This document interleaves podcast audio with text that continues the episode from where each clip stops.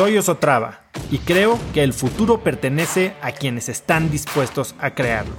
Si estás aquí, estoy seguro de que tú eres uno de esos cracks. Una persona que toma acciones de impacto todos los días, que aprende y prueba cosas nuevas, que ataca sus miedos y sobre todo que vive la vida en sus propios términos.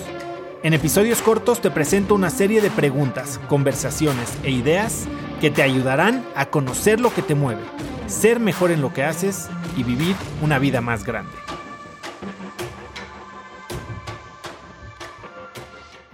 Entre más modelos mentales usas, entre más cosas experimentas, hoy tu visión de quién eres y de quién puedes ser está limitada por tus experiencias pasadas y tus, tus conocimientos, tus modelos mentales con los que has vivido hasta ahora. Igual llegas a los 55 y dices, era un chamaco idiota, no tenía idea de lo que estaba hablando, conocí a una persona que me cambió la manera en que veo la vida, este, tiró todas mis paradigmas eh, y, y, hoy me doy cuenta que, que de verdad, entendiendo, sabiendo lo que hoy sé, mi misión no puede ser tan chica, tan banal, tan plana, tan poco profunda como la que tenía, lo que creí que era.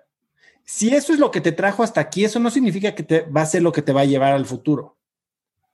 Y entonces tienes que estar dispuesto a cambiar, porque justo uno de los grandes mensajes es que hasta hoy has tenido una creencia de, de quién eres y de a dónde vas, ¿no? Yo la tuve cuando gasté 10 años de mi vida en llegar a Nueva York y el día que me senté en mi silla dije, what the fuck?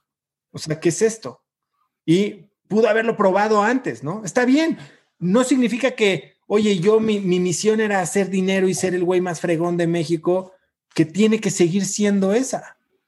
Se vale cambiar, porque si cambias partiendo de lo que viene de adentro de ti, entonces vas a tener mucha más gasolina para llegar. Ahora, un, un, gran maná, una misión, un propósito, normalmente no es algo que cambias cada tres meses, ¿no? O sea, se vale decir no lo tengo claro, voy a experimentar diferentes cosas para saber qué soy.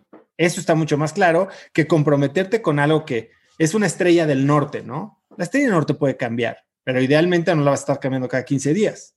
Y entonces en términos de, ok, el mejor año de tu vida, tu objetivo, claro que va a ir cambiando, pues cada, cada que tú lo quieras, ¿no? Idealmente, fíjate un periodo que te permita tener un progreso paulatino hacia una meta de un, tamaño que, importe.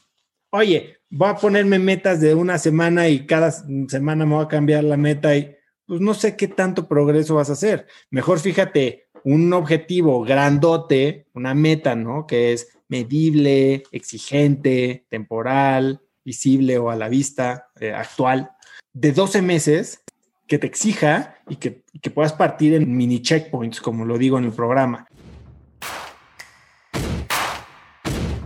Conecta conmigo en Instagram como arroba osotrava y dime qué te pareció este episodio.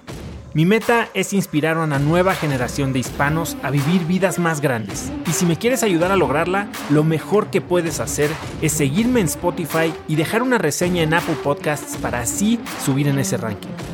En tu reseña cuéntame de qué temas, categorías o personas te gustaría aprender y me aseguraré de leerlas para darte el contenido que quieres. Y no olvides unirte a mi comunidad de cracks en cracksnetwork.com. Es gratis y conectarás con más gente en el mismo camino de crecimiento que tú. Eso es todo por hoy. Yo soy Oso Traba y espero que tengas un día de cracks.